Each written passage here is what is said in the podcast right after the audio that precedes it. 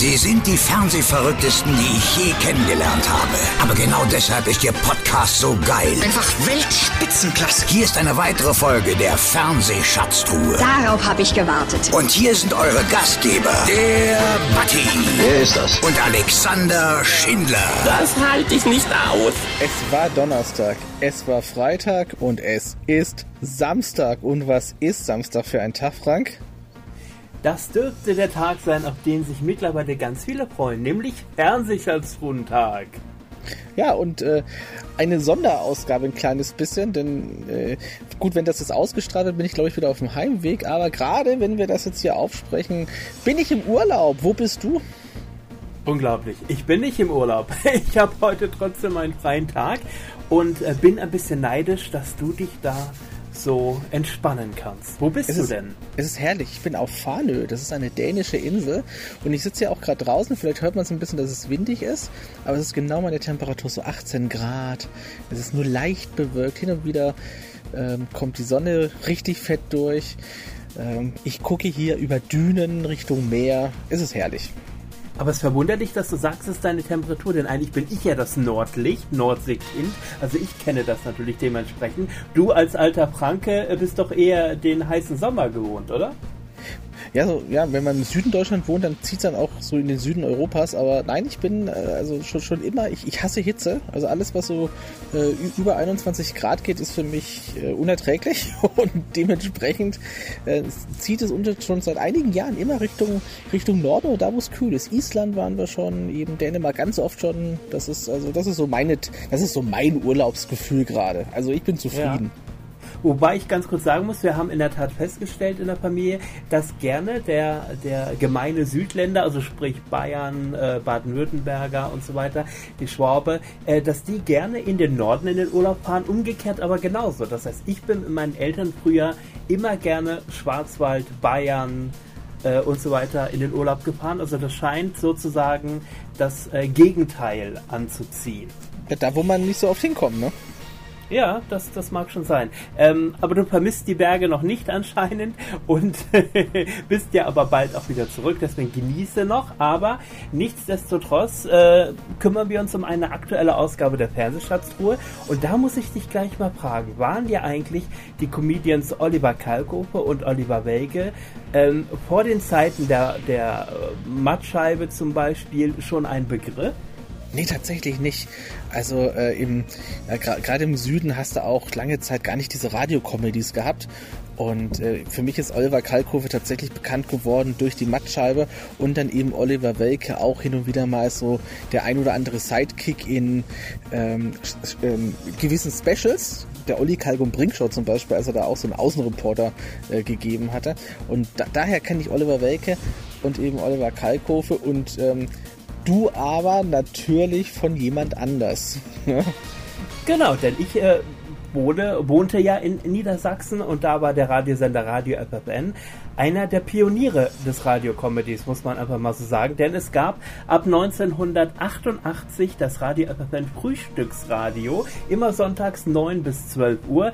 Da gab es ganz viele Comedy-Rubriken, aber nicht nur das. Es gab immer eine Hauptgeschichte, die sich wie ein roter Faden durch die drei Stunden gezogen äh, ist. Und ähm, und dort begannen Dietmar Wischmeier, kennt man mittlerweile auch zum Beispiel heute noch aus der Heute-Show, äh, Olli Welke, ab 1990 dann auch Oliver Kalkofe, aber es gab natürlich auch sozusagen die Quoten-Comedy-Frau im Frühstücksradio und das war Sabine Bulthaub und mit der spreche ich jetzt gleich. Also dranbleiben, los geht's.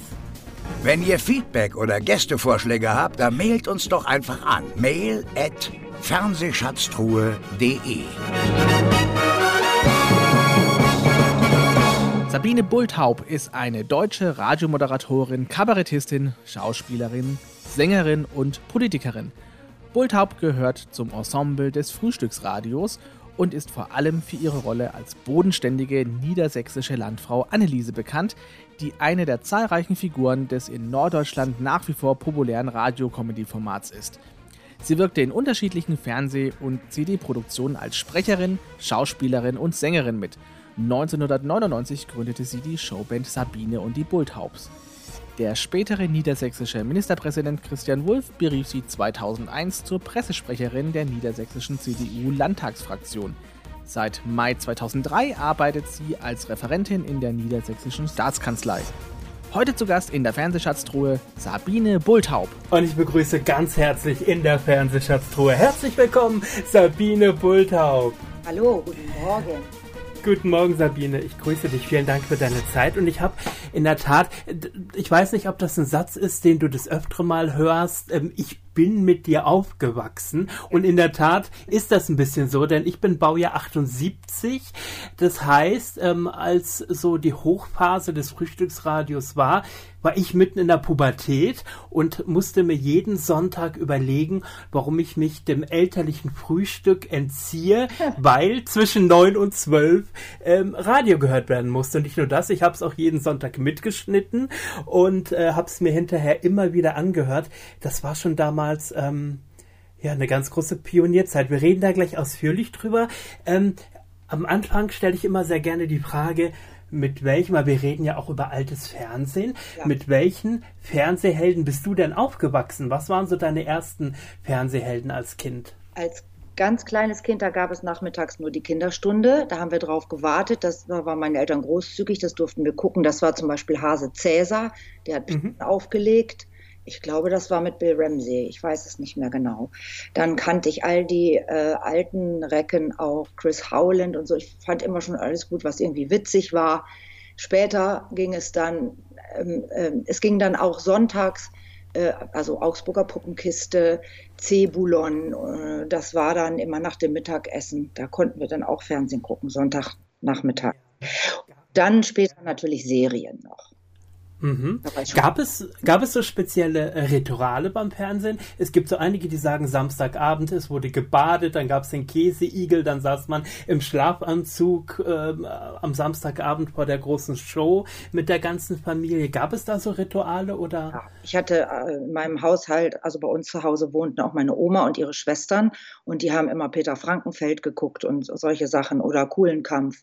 Vergiss mal nicht die Postleitzahl und was es da alles gab, dass du wir dann schon mal schauen. Ich kann mich aber erinnern, als ich wahrscheinlich noch kleiner war, wollte ich unbedingt Ohnsorg-Theater gucken. Und meine Eltern hatten aber gesagt, du gehst ins Bett. Und ich habe ein Theater gemacht. Daran kann ich mich total erinnern. Und dann haben wir mich aus dem Bett geschlichen und wir hatten da so eine Stubenverglasung. Die war aber auch so blickdicht, so Rauchglas. Und da habe ich dann versucht, durchzulinsen und Ohnsorg-Theater mitzukriegen. Mit Heidi Kabel und Henry Fahl und all diesen tollen Leuten. Und da, also da konnte man ja lachen und das waren die Highlights dann damals, als gab. Äh, in der Tat, diese Wohnzimmertür hatten wir auch und ich hatte immer das große Glück, dass meine Eltern äh, diese Tür nur angelehnt war. Also ein kleiner Schlitz war immer offen und äh, ich habe mich da wirklich vorgelegt auf dem Bauch und habe wirklich durch diesen Türschlitz geschaut und musste natürlich mal aufpassen, wenn meine Eltern auf die Toilette wollten, dass ich rechtzeitig äh, da weg war und die Treppen nach oben äh, gerannt ja. bin. Ja, das war noch Zeit, ne? Also als man Anekdote, die ich berichten kann, äh, es war irgendeine Vorabendserie, so weiß nicht, wann die kam, um 6 Uhr in der Woche. Äh, also man ging halt zur Schule, aber dann waren Vorabendserien ja drin. Und ähm, ich wollte es unbedingt gucken. Ich weiß jetzt echt nicht mehr welche. Und mein Bruder, der war ganz frech gewesen und musste ins Bett. Und dann äh, äh, äh schrie er immer aus dem Kinderzimmer, Sabine, ich habe so einen Hunger, ich habe so einen Hunger. Und Mama hatte gesagt, nee, heute ohne zu essen ins Bett. So war das halt damals. Waren trotzdem sehr nette Eltern, meine Eltern. Und dann habe ich gesagt, los, Thorsten, ich bin da rein und habe gesagt, was kann ich dir machen? Da sagte er, Butterbrot mit Rübenkraut. Gesagt, aber nichts Mama sagen. Ich schmier ihm das Butterbrot mit Rübenkraut und zehn Minuten später höre ich ganz laut aus dem Kinderzimmer, Mama, Mund abputzen. War klar, was dann kam. Dann meine Mutter das, wer hat dir das Butterbrot gemacht, Sabine? Ja, muss ja auch ins Bett. ähm, wie ist das, wenn du, wenn du an diese Zeit, an diese Fernsehzeit damals denkst? Ähm, denkst du dann nostalgisch uns zurück und sagst, naja, es ist einfach alles super lange her? Oder denkst du manchmal auch, schade, dass die heutige Generation auf diese alten Sendungen eigentlich gar keinen Zugriff hat, weil äh, zum einen wird es nicht mehr gesendet und auch in sowas wie Mediatheken und so weiter sind diese alten Schätze nicht verfügbar. Ähm, Oder sagst du, na, das ist alles aus seiner Zeit und da würde, würde die heutige Generation auch gar nichts mehr mit anfangen können? Äh, haben wir auch interessante empirische Belege hier in dieser Familie. Also erstmal fängt man an mit, mit, ähm, den Kindern Sandmännchen und Kika, es gibt es ja heute. Aber wir haben dann äh, mit denen, als sie etwas älter waren, so um die zehn, haben wir äh, besorgt, mein Mann hat das besorgt, äh, immer wenn er Pillen nahm. Das fand ich ganz toll, Stanley Beam. Und dann haben wir das echt geguckt mit unseren Kindern und komischerweise fanden die das lustig. Also sie noch lustig. Wir haben dann so gedacht, ach, ist ja, ist ja süß, was waren das denn für Effekte und so, aber äh, also man sieht das mit ein bisschen Abstand. Ich weiß aber, dass es damals eine total selige Zeit war und war angenehm überrascht, dass unsere Kinder das auch gut fanden. Ja, und mit, äh, ja, man kann schon fast sagen, was für ein entschleunigtes Fernsehen es damals war, ne? dass nicht alle zehn Sekunden irgendwo was explodiert ist oder auf Effekthascherei gesetzt wurde, sondern es wurden noch Geschichten erzählt. Und ja. ähm, das, das fehlt durch. Also ich kenne das auch so ein bisschen. Mein Sohn, ähm, der jetzt 14 ist, mit dem haben wir mit sechs, sieben Jahren angefangen, am Samstagabend Dali Dali zu schauen. Und ähm, äh, das dauerte keine drei, vier Folgen da äh, immer wenn Hans Rosenthal in die Luft sprang, ist er auf dem Sofa hochgesprungen und hat, hat mitgemacht das und hat. Äh, genau, das war spitze. Und äh, ja, ich habe dann irgendwann auch mal den Sohn von Hans Rosenthal, den Gerd, interviewt und mein Sohn saß daneben und war so ganz glückselig. Ich dachte, das ist der Sohn von Hans Rosenthal, hat der ein Glück gehabt und so. Und ähm, das ist in der Tat alles ein bisschen schade, dass das alles so ein bisschen verloren gegangen ist das heute. Ist ein seliger es war langsamer alles und äh, das muss ich auch sagen bis heute. Ich bin jetzt ja nun auch kein wahnsinniger Fernsehgucker oder Cineast. Ähm, mir gehen die schnellen Schnitte, äh, die gehen mir zunehmend auf den Geist. Also ich äh, würde mir manchmal ruhigere Kameraeinstellungen wünschen. Wahrscheinlich bin ich einfach doch sehr deutlich durch die Zeit damals geprägt. Also das fand ich alles beschaulicher. Ich bin jetzt ein Effekthascher-Typ. Ich, ich stehe auf Dialoge wenn es witzig ist oder wenn es auch schön gefilmt ist und wenn eine Geschichte auch dahinter steht. Wusstest du damals in der Schule schon, ähm, wohin dich dein beruflicher Weg führen wird? Gab es Traumberufe für dich in der Schule? Ja, ähm, es gab äh, schon ganz früh äh, die, ja, die, äh, den Wunsch, Lehrerin zu werden, was ich ja dann studiert habe. Ich habe ja dann doch auch Lehramt studiert, ich bin nur keine Lehrerin geworden. Ich habe bis zum ersten Staatsexamen gemacht und habe dann mein Referendariat nicht angetreten, weil ich da schon mit den Jungs bei FFN war. Und das fanden meine Eltern gar nicht, gar nicht so toll erst, aber man, ich habe das alles richtig gemacht. Ich habe das niemals bereut. Äh, habe immer noch Lust zu unterrichten. Ist mir nicht abhanden gekommen. Ich mache das auch manchmal äh, so. Ich habe ausgeholfen in der Grundschule oder bei äh, äh Flüchtlingssprachkursen, solche Sachen. Das macht ja. Spaß. Das heißt, kennst du von den Eltern den Satz, Kind, lern doch erstmal was Vernünftiges? ja, das schon. Also die waren ja stolz, dass, Mensch, hast du jetzt einen akademischen Abschluss gemacht, jetzt machst du da nichts mit und so. Ähm, ne, aber äh, das hat man ja für sich, das hat man ja. Und ähm, das habe ich, hab ich mich nicht so weiter drauf eingelassen auf die Diskussion. Aber äh, sie haben auch niemand, es wurde nicht so viel Druck äh, ausgeübt. Ich habe ja auch ziemlich lange studiert, weil ich immer nebenher gejobbt habe und ähm, auch schon Auftritte hatte und so, so etwas. Aber äh, äh, da hat mein Vater irgendwann nur gesagt, du weißt ja wohl, dass wir irgendwann mal ein Ergebnis erwarten. Mehr hat er eigentlich dazu nicht gesagt und habe gesagt, ja, hast du recht. Und dann, also habe ich mich angemeldet zur Prüfung. Mhm. Und wie bist du dann, äh, ja, wie hast du den ersten, die, die, den ähm, ersten Fuß in die Tür von Radio FFN reinbekommen? Wie ging das damals los? Das, das war so, dass ich äh, Bielefeld äh, äh, einen Freund hatte, der in der Musikerszene unterwegs war und ähm, die hatten damals so ein Projekt, das Totale Theater, da war Ingolf Lück dabei und die habe ich dann alle kennengelernt und da man ja auch ähm, parallel immer im Fernsehen Formel 1 geguckt hat, hat, hat mich das natürlich sehr beeindruckt, ihn da irgendwie zu treffen. Und in dieser ganzen Clique war der Klaus-Dieter Richter Asso, der dann später in der Firma ja den Schrage gespielt hat und Hans-Werner Bungs war. Und äh, der sagte, du, ich habe so einen Termin bei einem neuen Radiosender, davon hatten wir schon gehört natürlich, ähm, in Niedersachsen, kommst du mit, du kannst ja irgendwie ganz gut erzählen. Und ich bin einfach mitgefahren und wollte mir das nur anschauen und zuhören. Und dann hat der damalige Comedy-Redakteur, das war Gerd Leinbach, der war auch bei Bananas damals dabei, ähm, der hat dann gesagt, willst mal was mitsprechen? Und dann habe ich das gemacht und hatte überhaupt keine Scheu, weil es nämlich keine Kamera gibt. Also da bin ich dann immer total entspannt, wenn es Hörfunk ist. Also das wusste ich ja noch nicht. Ich hatte ja keine Hörfunkerfahrung, aber dann habe ich das irgendwie gemacht und dann meinte er, ich sollte unbedingt wiederkommen. Und dann lief das neben dem Studium schon parallel. Das war schon 1987, Entschuldigung, 87, ähm, bevor wir die Frühstücksradio ähm, äh, ähm, hatten. Ja, und dann war ich dann schon regelmäßig da und lernte dann, ich glaube Anfang 88, äh, äh, Dietmar äh, kennen, der war ja da mit Andreas Liebold, äh, Klaus-Dieter Richter und ich und dann Olli und Olli kamen dann später dazu. Ja, und dann begann man Rubriken zu erfinden äh, und, und, und äh, ähm, ja, Personen zu erfinden oder wie, wie muss ich mir das vorstellen? Ja, es gab erstmal ja äh, Vorgaben vom Sender, was die gerne haben wollten. Also das gab so eine, so eine Show, also jetzt bevor Frühstücksradio da war, da, da wurden einzelne Sketche produziert, noch mit anderen Leuten, also wo ich dann hin und wieder dabei war und auch ähm, Klaus-Dieter Richter. Und dann haben, hat der Sender gesagt, wir sollten eine ähm, tägliche Comedy entwickeln. Äh, das war erstmal die Firma, da gab es aber auch äh, Gastautoren oder einen, einen Chefautor, der war, das war noch nicht wir damals selber, haben aber dann auch im Laufe der Serie angefangen auch zu schreiben. Und es waren die Musketiere. Das war ja eigentlich ziemlich einfach. Äh, mit, mit, mit Wortwitz Karlauer haben wir da gearbeitet, mit Messer und Gabel gefochten hinter Mikrofon und so. Das waren so die ersten Serien. Und dann geht das ganz schnell, wenn man da so kreative Köpfe sitzen hat. Äh, das kam immer mehr Ideen und dann ab, ich glaube, August war es, 88, gab es dann unsere eigene Sendung. Und die war dann sonntags, 9 bis 12 Uhr. Ja, die muss man und, äh, bringen.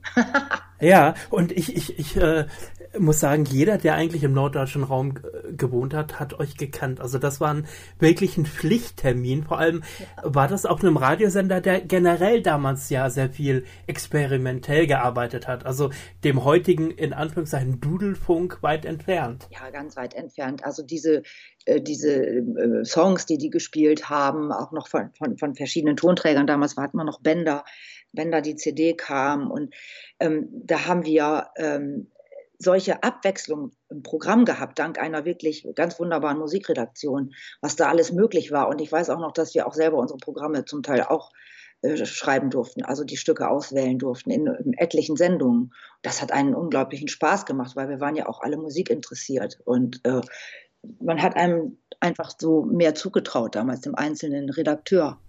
Ja. Oder Moderator. Jetzt haben Jetzt haben wir da jeden Sonntag also drei Stunden Sendung, die gefüllt werden müssen. Ja. Das heißt, hatte man ähm, ja gewisse Abgabetermine. Wann hieß es? Wie, wie war so ein Wochenablauf? Wie muss ich mir das vorstellen? Wir waren nicht täglich im Sender. Wir hatten auch Schreibtage zu Hause, je nachdem, wie es sich ergab. Wir haben aber auch zusammen im Sender geschrieben und das, wir haben uns zusammengesetzt. Ich glaube, das war meistens Dienstag.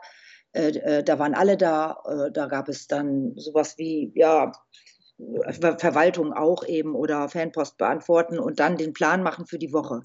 Ähm, man kam auch da schon mit geschriebenen Texten und dann äh, wurde überlegt, also das Thema äh, wurde halt festgelegt und wer macht was.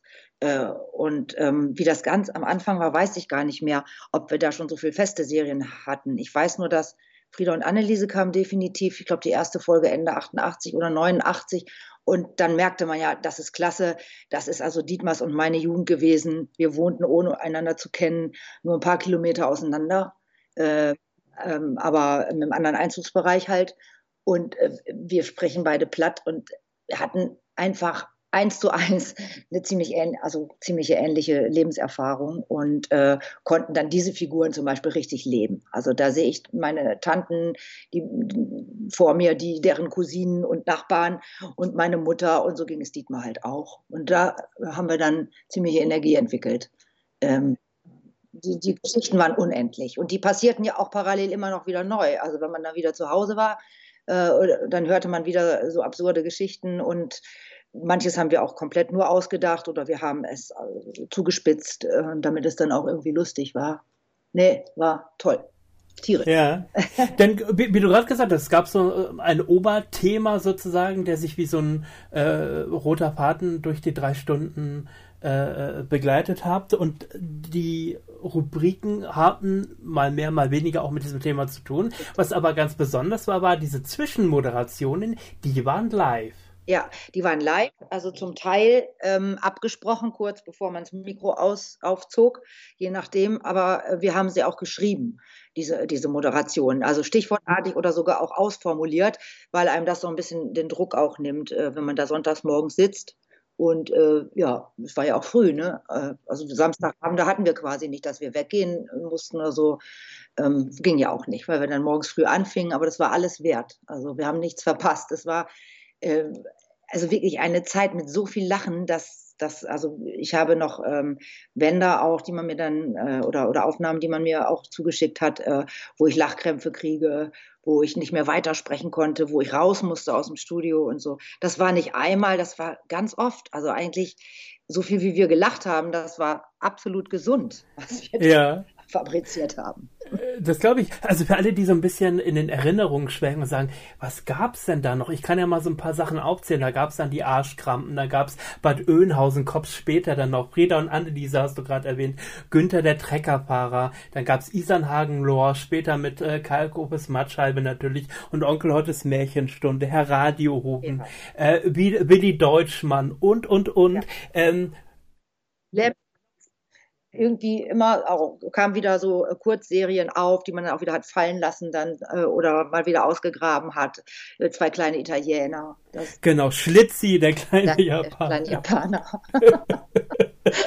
also muss man im Nach Nachhinein zeigen, natürlich auch vieles äh, politisch nicht korrekt und mit Sicherheit auch so gewollt. Ja, damals schon. so gewollt. Wir waren da recht frech. Aber wir hatten auch unsere persönlichen Grenzen. Also äh, äh, jemanden beleidigen oder äh, fertig machen, äh, das war nicht so unser Ding. Also man hat das, was man mit sich verantworten konnte, das ist alles, würde ich mal sagen, Bauchgefühl gewesen. Und weil man ja immer wieder diese Frage gestellt kriegt, wie viel Bier muss man eigentlich trinken, um auf so einen Scheiß zu kommen, ist ja dann doch eine sehr nüchterne Arbeit äh, äh, und äh, wenn ein das leere Blatt Papier damals noch in der Schreibmaschine oder später das Summen des Computers die weiße, der weiße Bildschirm anstarrte und man hatte noch nichts zu Papier gebracht, ist das auch, äh, das war auch äh, Gehirnschmalze, der da geflossen ist. Genau, und wenn dann Bier mit Tzatziki natürlich. Wenn dann da. Ähm. Da ist Erdbeerjoghurt.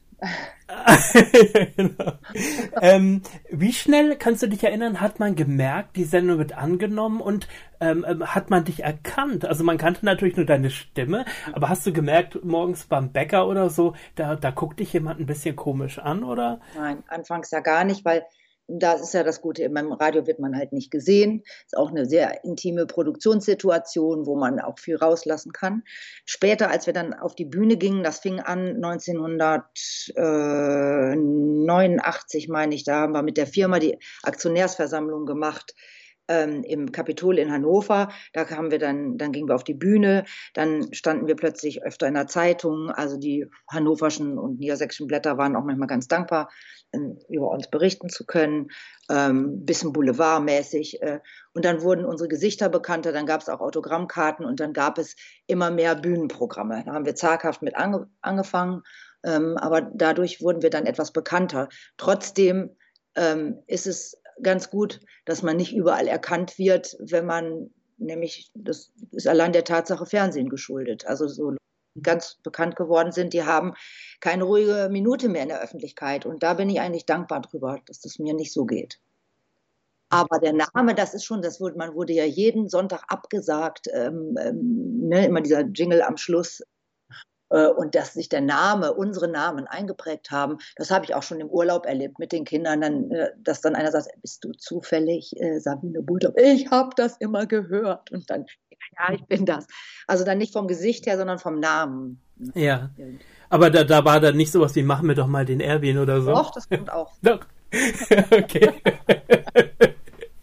ja, sehr schön. Ähm, hast du denn ähm, wenn du sagst, es gab immer so diesen, diesen Wochenablauf, bis dann und dann musste alles fertig sein, war das auch eine gewisse Art von Druck? Also, dass einfach gewisse Dinge, die mussten jetzt einfach funktionieren? Ja, das gab auch mal Druck und wir waren auch nicht immer nur gut. Das kann ja niemand sein, der täglich und wöchentlich sendet. Ähm, je nachdem, was wir uns noch so alles andere an den Hals geladen hatten, von CD-Produktionen, äh, Bücher.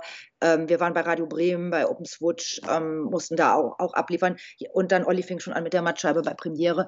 Je nachdem, was da so an Druck war, äh, an Terminen, äh, war das dann auch manchmal schwierig. Aber wir haben es eigentlich immer hingekriegt und haben, es hat immer auch der Spaß äh, überwogen. Und wir haben, waren dann auch erstaunt, dass es auch eigentlich immer wieder abwechslungsreich und wieder ganz neu war. Also ja, es ist auch eine Routine vielleicht und eine Eingespieltheit.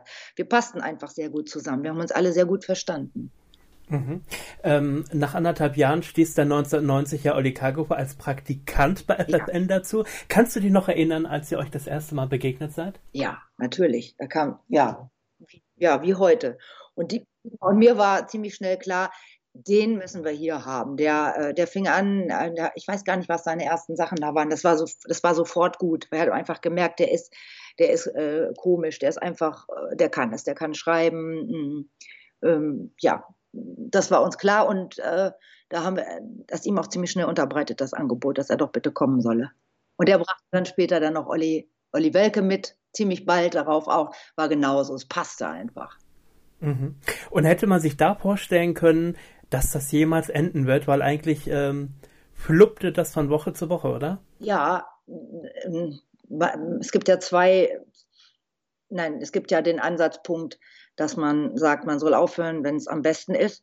Wir merkten einfach, dass die Belastung dadurch, dass dann Olli Welke schon äh, Sportmoderator war beim Fernsehen, der hat ja dieses Casting gemacht und hat man ja auch mit Kusshand genommen und Olli Kalkofe immer öfter auch weg war, äh, blieben wir mit weniger Leuten zurück und haben dann auch gesagt, wie lange können wir das noch gewährleisten? Wir brauchen die auch als Sprecher, wir brauchen die als Schreiber. Äh, was ist, wenn die Termine immer mehr werden? Und da haben wir schon gemerkt, dass es eine gewisse Überlastung gab und da haben wir einfach festgelegt, dann und dann ist die letzte Sendung. Das war der 31.3. Äh, ja, hilf mir mal, 1996. Ähm, ähm, Genau, aber es gab ja vorher schon mal schon mal einen gewissen Peter Bartsch, der ähm, FFN ein bisschen genau im Mai 92 ähm, FFM reformiert hat und aus dem experimentellen Radio, wo es Sendungen wie Grenzwellen mit Jörg Christian Petershofen zum Beispiel gab, nee, wurde auf einmal. Ach, das war mit Ecke Stieg, pardon, ja. genau. Ja. Okay. Ähm, auf einmal war es ein Hitradio. Wir spielen vier Hits am Stück, wir sind ganz hip, wir sind ganz modern und bitte möglichst keine Wortbeiträge, die länger als 1,30 sind, wie es im, im Privatradio äh, möglichst heißt. Wir trachten ähm, das als Ausschaltfaktor und wir haben gesagt, wir sollten mal lieber über Einschaltfaktoren reden. Weil wenn, wenn äh, Leuten das jetzt nicht gefällt, eine, so eine Spezialsendung, dann äh, wechseln die den Sender und das heißt am nächsten Morgen, wenn es eine Abendsendung war, ist der Sender nicht mehr eingeschaltet. Und diese, diese Sicherheit, ähm, äh, also eine Einschaltquotensicherheit, das ist einfach Quatsch beim Radio. Radio muss überraschen. Und genau, und der, der Herr Bartsch hatte durchaus auch Probleme mit eurem Humor. Hatte er bestimmt, ähm, ja, na klar. Der hat das, es ist, es eine gewaltige Welle äh, an Zuschriften gekommen, Anrufen, Zeitungsartikeln. Der Druck war so groß von den Fans und wir haben auch äh, echt gekämpft. Wir hatten so eine Solidaritätsveranstaltung im Pavillon in Hannover organisiert, wo andere Comedians kamen und uns unterstützt haben. Wir haben einfach eine unglaubliche Öffentlichkeit äh, bekommen und ja, das hat uns gerettet. Ich meine, wir wurden einfach äh, sang- und klanglos wieder eingesetzt. Und das ist stimmt selten. Eine abgesetzte Sendung heute, weiß ich nicht. Ich, ich kenne den Radiomarkt gar nicht mehr so. Ich finde es nur auch häufig austauschbar. Naja, und wenn man älter wird, man landet auch bei anderen Sendungen. Ich höre mittlerweile am liebsten Wort. Äh, das sind äh, ja Deutschlandradio Kultur. Man ändert sich da. Ne? Und, und Burn, der Burnout-Faktor bei, bei Hitradios, also bei so Titeln, ist bei mir schnell erreicht. Also ich höre ja natürlich durch die Kinder, weiß ich auch noch, was die so gut finden. Aber selbst die sind auch keine klassischen Radiohörer mehr. Das, ähm, das ist alles, die haben alle Spezialinteressen, was Musik angeht zum Beispiel auch. Ne? Und interessant, wenn ich da mal was vorspiele äh, von früher, ganz selten mache ich das mal, dann sagt meine Tochter, die ist jetzt 15, nicht lustig, Mama. Und, sagt, ja, und dann finde ich es nicht lustig, was die so hören. Das ist ja. total verändert. Wobei man sagen muss, also dass auch nach 96 verschwand das Frühstücksradio eigentlich nicht wirklich vom Äther. Also zum einen sendete FFN immer wieder Wiederholungen mal, äh, dann gab es Rubriken, die weiter weiter Bestand äh, hatten und Radio Fritz vom RBB hat, hat das Frühstücksradio weiterhin bis ins Jahr 2000 noch ausgestrahlt. Also äh, eigentlich ähm, kennt man euch bis, bis heute und durch, durch ähm, Portale wie YouTube und Co.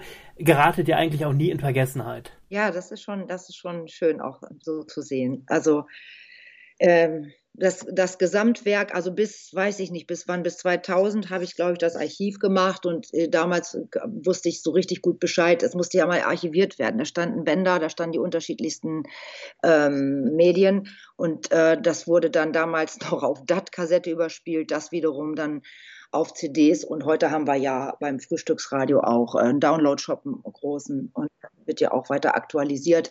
Ich möchte noch erinnern, dass wir dann, als das Frühstücksradio nicht mehr so regulär lief oder, oder wir mehr aus der Konserve gesendet haben mit neuen Moderationen, haben wir aber parallel immer noch andere Serien entwickelt, wie die Fahrgemeinschaft. Dann gab es mal den Megamarkt und ähm, ähm, äh, dann haben wir mal Des nach Desperate Housewives haben Dietmar und ich, äh, also als Persiflage darauf, äh, Plattengülle Housewives entwickelt. Äh, es kommt dann immer Wochenrubriken. Also montags kommt ähm, das hier mit dem Imbiss und dem, ah, ich weiß gar nicht mehr, wie hieß denn das? Na, so ein, so ein türkischer Imbiss und so, da waren immer so äh, Bestellsituationen. Dann gab es diesen Megamarkt, äh, dann gab es irgendwas mit Brochi und Erwin. Naja, es war, war immer noch weiterhin bunt. Also das hieß damals eine ganze Zeit lang noch täglich eine Serie. dann wurde es weniger. Aber das kann ich nicht mehr so genau sagen. Also ja, Findest du gerade in heutigen Zeiten, ich habe ja gerade schon gesagt, ähm, ihr wart damals alles andere, aber nicht politisch korrekt, ähm, wo man sich heute über jeden Satz aufregt, wo man, wo man äh, gendert und so weiter, ja. äh, fehlt gerade heute sowas wie das Frühstücksradio, um ähm, gewissen ähm, Themen mal wieder richtig eins reinzudrücken? Ja, das, das fehlt absolut. Es ist eine Aufregungs-, eine Hysteriekultur. Alles egal.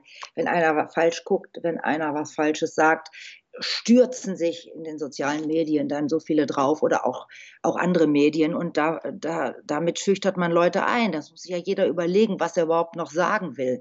Möchtest du einen Shitstorm haben? Uns ist das neulich das erste Mal auch passiert. Da haben wir uns mal geäußert, also hier in der Familie, ähm, also mein Mann und ich, äh, und da haben wir gedacht, nee, hat, hat man keinen Bock drauf. Shitstorm, ne? Thema. Oder dieses hysterische, äh, ähm, diese, äh, dieses, diese Aufregekultur. Und dann auch wieder runterkochen. Also das ist so ein bisschen Achterbahnfahrtmäßig äh, in Deutschland. Es ist, wird viel zu ernst genommen und über Gendern brauchen wir gar nicht zu reden. Wenn man die Sprache kaputt macht, ähm, was ich so empfinde, ich möchte nicht äh, im Satz stoppen oder in einem Wort äh, Pausen machen. Man kann das nicht aufoktroyieren. Es wird sich irgendwie entwickeln und man kann ja auch äh, alle eingeschlossen fühlen. Und im Übrigen ist ja äh, das Geschlecht grammat äh, grammatikalisch und und biologisch ganz was anderes. Ich meine, es das heißt ja der Tisch oder die Kirche. Äh, ich meine, hallo, das hat ja nichts damit zu tun, dass die Kirche weiblich ist. Also hat man sich eingeschlossen gefühlt und ich sage auch immer, der Pluralartikel ist immerhin noch mit die. Das ist doch auch schön. Also die Mehrzahl ist immer die, wenn man das dann als weiblich betrachten würde. Verstehst du, was ich meine? Man mag mir nicht die Sprache kaputt machen lassen und äh, komplizierte Schreibweisen. Ich meine, was sind denn Urlaubende und Bewohnende? Äh. Ja, es ist, äh, es ist, es ist, es ist eine ganz merkwürdige Zeit und in der Tat, man, man hat auch oftmals so ein bisschen das Gefühl, man schießt lieber auf andere, bevor man selber äh, sozusagen das Opfer ist. Also ja. teilt man lieber aus, bevor man selber äh, da zum Gespräch wird. Und ähm, es, es, ist, es ist in der Tat ganz merkwürdig. Also ähm, und ähm, ja, dir, nie war, glaube ich, ein Satz wie, das wird man doch wohl noch sagen dürfen, aktueller als, ja. heute. Und ähm, in der Tat, da fehlen wirklich, äh, da fehlt sowas wie das Frühstücksradio, die einfach mal wirklich den Finger in die Wunde legt. Und, ähm, satirisch, ähm, und da darf man dann ja, ja, auch viel. Und äh, wie schön ist das, wenn man dann auch noch eine Figur hat, der man das dann ja nicht so übel nimmt, weil du sprichst ja als Figur. Das heißt ja nicht, dass du nicht auch dahinter stehst, was die sagt, aber du darfst die Sachen anders sagen. Wenn jetzt einer wie Willi Deutschmann, das ist ja eine Persiflage, das ist ja nicht die Meinung dann von Dietmar Wischmeier, aber der hat dann äh, als Willi Deutschmann halt äh, durfte der Sachen sagen, die man halt so hört und dadurch wird das ja auch wieder lächerlich gemacht. Und diese, diese Glanzleistung ja, die vermisse ich heute so ein bisschen. Wir haben wohl viele Satire-Magazine, auch Politmagazine, aber so der fröhliche Sketch oder die Figur, das fehlt mir so ein bisschen. Da kann man ganz andere Sachen äh, machen. Das ist auch sehr kurzweilig. Und so dieses Stand-Upen ist, ja, vielleicht könnte ich das sogar, ich weiß es gar nicht. Ich könnte, glaube ich, den ganzen Tag äh, was erzählen. Ob das jetzt immer lustig wäre, weiß ich nicht. Aber dieses nur Stand-up, da wird man auch müde von. Wo sind eigentlich die, die anderen Formate, die Shows, die, die Sketche? Ja, und selbst Satire darf heute nicht mehr alles. Also wenn ich die Kollegen vom bayerischen Fernsehen sehe, da gab es ja dieses, dieses äh, Satire-Magazin oder Kabarett-Magazin Schleichfernsehen, wo, wo die Figur auch Blackfacing betrieben hat, ja, und wo dann es erst hieß vom BR, ja, das ist Satire, das ist in Ordnung, und dann gab es einen Shitstorm, weil irgendjemand sich berufen fühlte, irgendwas zu twittern. Da reicht ja schon ein, ein äh, einer, der irgendwas twittert und schon geht's viral Skandal und äh, äh, auf einmal heißt es, okay, nein, wird zukünftig nicht mehr stattfinden und nein, das löschen wir jetzt aus der Mediathek. Also ich finde, man ist dann auch da sehr dünnhäutig geworden. Ja, und das ist genau, dünnhäutig ist das richtige Wort und das wird dann, also eine Sendung wird dann auch nicht wieder eingesetzt. Also bei uns eben historisch genau andersrum war und wir uns danach ja auch dann noch mal mehr bewährt haben. Also der Erfolg wurde ja nicht kleiner, sondern dann eher noch größer. Und äh, das kann man einfach nur sagen, man wünscht der Medienlandschaft und äh, äh, man wünscht sich etwas mehr Unaufgeregtheit. Das wäre schön. Ist, ist denn da sowas wie zum Beispiel äh, ähm, Olli Welke mit der Heute-Show und, und vielleicht auch Extra 3, sind das schon, ähm, ja, sag ich mal in Anführungszeichen, besondere Sendungen, weil man sich da noch was trauen darf? Oder findest du auch die agieren mit, mit angezogener Handbremse? Das kann ich echt nicht beurteilen. Ähm, da, ich, ich, ich gucke das immer mal hin und wieder, ich gucke das gar nicht regelmäßig und so. Ähm, es ist ja, das ist ja fast nur rein politisch. Das, gibt eigentlich nur noch Politik, wo man sich darüber lustig machen kann oder auch über menschliche Verhaltensweisen und so. Also äh, da ich ja, ich bin ja auch Zeitungsleser und sehr informiert über meine Tätigkeit. Ich arbeite in der Pressestelle ähm, in Niedersachsen. Und ähm, da bin ich sowieso überinformiert, glaube ich, zum Teil mit, mit äh, Info. Und äh, ich kann es nicht beurteilen, ob die mit angezogener Handbremse fahren. Äh, manches ist sicherlich auch despektierlich, also zu, zu hart, geht zu sehr, es wird zu sehr persönlich. Was soll ich dazu sagen? Meine, meine Traumformate wären mal wieder andere, was ich mhm. sagte. Ähm, nicht unbedingt.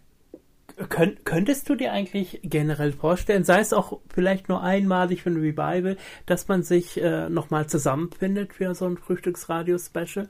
Ich meine, jetzt in zwei Jahren, 2023, wäre zum Beispiel wieder ein rundes Jubiläum. Ja, jetzt hatten wir ja eine lange Lücke, wo also auch nichts möglich war, auch aus verschiedenen Gründen, Eingebundenheit. Ich hatte auch zwei kleine Kinder, habe dann woanders ja auch gearbeitet. Das ging allen anderen auch so. Die haben alle total Stress um die Ohren. Wir haben es einmal geschafft, uns vor zwei Jahren zu treffen, alle zusammen. Äh, da wurde ein Kinofilm gezeigt, äh, so Zusammenschnitte von verschiedenen Shows. Äh, das war sehr schön. Äh, dann haben wir uns natürlich vorgenommen, Mensch, das muss jetzt aber öfter sein und wie es dann halt so ist. Aber nochmal eine Show hinzulegen, äh, das, die letzten Shows waren dann ja Lesungen notgedrungen, weil wir keine Zeit hatten zu proben wenn man das hinkriegen würde, nochmal Sketche zu spielen, auswendig, das wäre natürlich schon schön. Würde ich mir schon wünschen. Muss man vorbereiten und ist jetzt vielleicht ja auch mehr möglich. Wir gehen ja dann zunehmend aufs Rentenalter zu. Muss mehr Zeit haben. Aber Lust, Lust hättest du, höre ich darauf. Ja, klar, natürlich. Was, was okay. Lustiges habe ich immer Lust zu. Ja. Nach, ich, nach deiner, nach deiner äh, Frühstücksradiozeit äh, warst du ja durchaus nicht untätig, ja. Ich habe mich ein bisschen eingelesen. Du warst unter anderem äh, Pressesprecherin auch für Christian Wulff 2001. Ja, das war äh, ab 2000, glaube ich, oder 2000, nee, ab 2001, genau.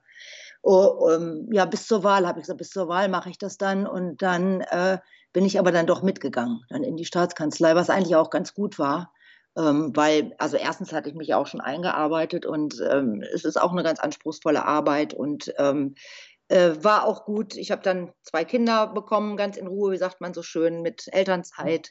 Die konnte ich in Ruhe verbringen und so. Habe ich eigentlich alles ganz richtig gemacht. Also wenn ich jetzt täglich noch Humor produzieren müsste, das weiß ich gar nicht, ob ich das noch so könnte oder wollte. Es ist alles in Ordnung. Ich habe einen Teilzeitjob, mehr schaffe ich nicht. Äh, und das reicht mir. Und ich kann ganz viele ähm, ehrenamtliche Sachen noch nebenbei machen, was ich immer noch tue. Also ich habe mache ganz viel für Kultur, äh, für ähm, gemeinnützige Arbeit, was weiß ich, für die Kirche, äh, singe im Chor, habe eine Band und irgendwie das Leben ist bunt. Es reicht immer noch. Ja, äh, genau. Apropos Band, denn auch Musik ist dir ist dir sehr wichtig. Ja. Und äh, ich ich habe gelesen ähm, dieses äh, Woodstock Revival 2019. Ja. Ähm, magst du mir da ein bisschen von erzählen? Wie kam es zu dieser Idee? Na, wir hatten wir hatten die also wir uns fiel irgendwann auf, dass ähm, sehr früh schon im Vorjahr, dass ja äh, das Woodstock Revival äh, sich zum 50. Mal, also das Woodstock sich jährt zum 50. Mal. Und dann haben wir gesagt, ja, dann nahm das Form an. Dann haben wir auch viele Musikerfreunde und haben die angesprochen. Ich sag mal, wie seht ihr das? Ja, tolle Idee. Naja, und dann haben wir einen kleinen Stamm Leute gehabt, also mein Mann und ich und noch zwei andere und haben wirklich geplant, sehr lange, sehr viel Werbung gemacht. Es war eine unfassbare Vorarbeit. Wir haben alte Fahrzeuge besorgt, äh, passende Stände auf dem Gelände errichtet. Ähm, äh, äh, wir hatten mehrere Chöre dabei, riesige Chöre, Bläser, ähm, zig Keyboarder, zig, also zig Bandmitglieder. Ähm, ich glaube, wir waren alles in allem so 80, 90 Leute, die das mitgestaltet haben. Wir hatten auch äh, Original-Woodstock-Teilnehmer, Miller Anderson hatten wir bekommen und dann haben wir da so Slots gebaut, also so, so Zeitfenster. Von dann dann spielt CCR Revival Band, dann spielen, spielen die, dann spielen die und wir haben nur Original Woodstock, äh, also ein bisschen Best-of gespielt, weil man kann jetzt auch nicht alles in Länge. Wir hatten Santana dabei in einer wahnsinnigen Qualität, also nicht die echten Santana, sondern Leute, die unsere Freunde, die das super spielen. Und das war eine ganz bunte Veranstaltung. Und was ich nie gedacht hätte, erstens, dass es so viele Leute werden. Und das Wetter hielt auch an dem Tag zum Glück, äh, ungleich wie in Woodstock. Und dass es dass die Leute verkleidet kamen. Es war unglaublich. Meine Kinder haben Lehrer von denen gesehen, vom Gymnasium. Da sagten sie mir, der Mama, so, Herr so und so war da, Frau so und so. Ich glaube, die haben Joint geraucht. Und die waren alle verkleidet und die hatten nur gute Laune und wir ja auch. Und wir haben das dann bis Punkt 12 nachts gespielt und äh, war eine ganz absolut selige Veranstaltung. Weil die Idee, glaube ich, auch gut war, äh, weil wir gute Interpreten hatten und äh, das Woodstock, also verkürzt, also von Liedermachern bis die großen Bands, Jimi Hendrix, äh, ähm, Santana, solche Sachen halt dabei waren. Nee, war, war aber auch ja, Arbeit. Das glaube ich. Und ihr hatte Glück, dass, es, dass das Ganze noch vor Corona war. Ja, genau, genau. Ja, seitdem haben wir uns ein bisschen auf, auf, ähm, auf YouTube-Formate äh, zurückgezogen und hatten aber letzte, äh, vor zwei Wochenenden hatten wir einen Bob Dylan ähm, Tribute zu seinem 80. Geburtstag. Nur Bob Dylan-Songs, auch vier Stunden Programm mit ein bisschen weniger Musikern, diesmal 35 waren wir, glaube ich. Jeder hat sich andere Sachen aus dem Repertoire geholt, andere Versionen. Das war auch ganz toll und da durften wir immerhin schon mal wieder mit 320 Gästen, weil es Open Air war, äh, kalkulieren. Das war auch schön. Also es geht immer weiter. Die Ideen gehen ja nicht aus. Allein die Umsetzung, das muss man jetzt gucken, was passiert. Das stimmt, das stimmt. Aber auch da hoffen wir alle, dass wir so allmählich wieder in die Normalität zurückkehren und ähm, ja, unser altes Leben langsam wieder zurückbekommen. Ja, sehr schön. Ja, das wäre in der Tat schön. Jetzt äh, gerne zum Abschluss hätte ich noch mal gerne gewusst, was äh, wünschst du dir sowohl vom deutschen Fernsehen als vielleicht auch vom deutschen Radio insbesondere? Wie sollte sich das in den nächsten Jahren entwickeln? Was wäre da so dein Wunsch? Ich wünsche mir Überraschung im Radio, dass nicht alles äh, vorher geschnitten ist oder vorhersehbar ist. Ich wünsche mir Abwechslung also wirklich das, was alle immer so im Slogan führen, äh, die Ab mehr Abwechslung oder so. Ich wünsche mir echte Abwechslung, klar, das sind aber fromme Wünsche. Und was das Fernsehen angeht, ah, das, das dürfte schwierig werden. Weil, also was man halt äh, gerne schaut oder ich, das sind dann so äh, Live-Formate, also von Talkshows, auch gerne nochmal die eine oder andere Show. Einen interessiert aber, was äh, Filme und Serien angeht, also ich bin da eh nur noch bei den öffentlich-rechtlichen und Arte und Reisert, ganz ehrlich, weil ich halte die Werbung einfach nicht aus. Ich halte es stumpf nicht aus. Und ich weiß, dass die sich werbefinanzieren müssen. Wo ist da der Weg? Was, was passiert mit Netflix? Was, was, was werden unsere Kinder? Werden das Fernsehgucker? Ich weiß es. Ja, also ich, ich meine, nimmst du zum Beispiel RTL ab, wenn sie sagen, ab jetzt sind wir seriös, weil Jan Hofer mit 71 Jahren jeden Abend 15 Minuten ein Newsmagazin moderiert, davor aber Schwiegertochter gesucht läuft und danach Temptation Island? Genau, sowas alles noch nie gesehen. Nein, das nehme ich natürlich nicht ernst. Übrigens das Einzige, was ich hier so mitgeguckt habe, weil meine Tochter es toll findet, fand Germany's Next Top Model und musste dann aber auch mit Freundin den Bachelor gucken. Da habe ich gesagt, ja, ist mir auch egal. Wenigstens guckt doch mal zusammen Fernsehen. Saßen sie alle auf dem Sofa, die Freundin, und haben das heiß diskutiert und abgelästert. Fand ich ja echt mal wieder ein gemeinschaftliches, seliges Fernseherlebnis. Es ist aber auch nur bei solchen Formaten dann bei den Mädchen äh, möglich. Ja, ich habe das durchaus mit mehreren Gästen schon festgestellt, dass dieses, äh, was man früher so ein bisschen Lagerfeuerromantik nannte, wenn die ganze Familie äh, zum Beispiel am Samstagabend vor dem Fernseher saß, wenn Thomas Gottschalk Wetten das gemacht hat oder so, dass aber auch die Programme gar nicht mehr so angeboten werden, weil es einfach nur noch zielgruppenorientiert ist. Da hast du Herrn Silbereisen oder Frau Nebel, da weißt du, das ist Generation 40, 50, 60 plus. Ja. Oder du hast Joko und Klaas oder, oder so ja. und dann weißt du, okay, das ist halt die jüngere Zielgruppe, aber dass so alle angesprochen werden, ähm, das gibt's gar nicht nee, mehr. Ne? Das, ist, das ist schwieriger. Also ich wüsste auch nicht, welches Format sollte das sein, das wieder alle vor den Fernseher lockt. Ich meine, es gibt durchaus noch gute Filme, das muss ich doch mal sagen. Also das ist äh, immer noch, äh, also mein Mann, der, der, der, macht ja auch die Musik für, für Filme, der ist ja Komponist, der arbeitet ja auch mit der Fernsehbranche äh, zusammen. Da, ich muss dann schon doch noch sagen, äh, dass es doch noch sehr, sehr gute deutsche Produktionen gibt. Sehr gute Filme werden gemacht. Äh, nur dass ich jetzt im, Sommer gucke ich eigentlich fast kaum Fernsehen, zum Winter wird das dann wieder mehr. Ähm, da will ich jetzt mal das äh, deutsche Fernsehen nicht verdammen. Es gibt oder die Produktionsfirmen. Da gibt es tolle äh, Produktionen. Und was ich zunehmend liebe, mein Mann macht da viele von, also vertont die äh, diese ähm, Reenactments oder so diese Dok Dokus, also tolle, spannende historische Dokus mit ja mit diesem sogenannten Reenactment. Äh, solche Sachen finde ich ganz klasse. Das holt mich dann auch mehr ab. Ist vielleicht auch eine Altersfrage. Da lernt man was und es ist unterhaltsam. Ja, das ist auch ein Format, das ich sehr gerne schaue. Und, und am Ende ist vielleicht auch, sind vielleicht auch, auch die Eltern ähm, zum, zumindest ein bisschen dafür zuständig, die Kinder und die nachfolgende Generation an sowas auch ein bisschen heranzuführen und sie vielleicht mit den Medien nicht so allein zu lassen. Ja, genau. Das ist, ist aber schwierig, weil wir das ja gar nicht kontrollieren können, was auf die halt geguckt wird. Ne? Aber äh, ich meine, äh, meine Einstellung dazu, wir haben erst viel geschimpft äh, da habe ich gemerkt, das bringt auch nichts und alles zu verbieten bringt es auch nicht. Die kommen von alleine drauf irgendwann, dass es doch ein bisschen langweilig ist, sich nur das Leben anderer anzuschauen. Äh, sei es auch in diesen ganzen, äh, ich weiß nicht, sind bei Insta und weiß nicht, wo sie überall sind. Ähm, da guckt man sich, ich habe es denen oft gesagt, ihr guckt euch das Leben anderer an. Ähm, ich kann das aber nicht ganz beurteilen, weil wir sind so derartig anders aufgewachsen das ist einerseits sicherlich ein Suchtverhalten bei den jungen Leuten und auch ein dabei sein wollen. Aber trotzdem ist irgendwann mal ein Punkt erreicht, wo die dann doch wieder mehr mit Freunden machen, äh, wo sie, was weiß ich, Musik machen, Sport. Ähm, man sollte das auch nicht zu hysterisch betrachten, denn also wenn es wenn es nicht krankhaft ist, dann ähm, äh, kriegen die die jungen Leute ihr Leben da auch wieder in den Griff, was den Medienkonsum angeht. Das will ich mhm. einfach glauben.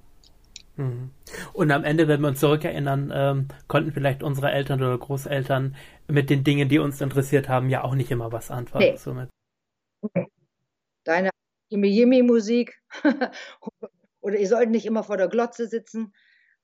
War ja eigentlich gar nicht so viel, aber es wurde so empfunden. Ja, genau. So. Geht, geht doch mal raus zum Spielen. Ja, und heute würde ich sagen, Mensch, setzt euch doch mal einen Fernseher. Guckt doch mal ein bisschen ja. Fernsehen mit Mama und Papa. Ja, gibt nicht nur YouTube und Netflix und genau. Liebe Sabine, ich habe auch zwei Wünsche. Wunsch Nummer eins nämlich, ähm, dass ich mir wünsche, dass du ganz viele deiner Wünsche, deiner Projekte und Träume umsetzen kannst. Danke. Weil das äh, sind, sind ganz wertvolle Dinge dabei. Und ein Wunsch, den ich habe, ist, dass, ähm, egal wie lange es noch dauern mag, aber dass ihr euch im Kern nochmal zusammensetzt, das alte Frühstücksradio-Team, und nochmal was auf die Beine stellt wo wir alle sagen, darauf haben wir schon lange gewartet und das ähm, trifft nochmal den Kern und setzt nochmal den Finger in die Wunde. Das nehme ich gerne mit, Frank. Das äh, werde ich weitertragen.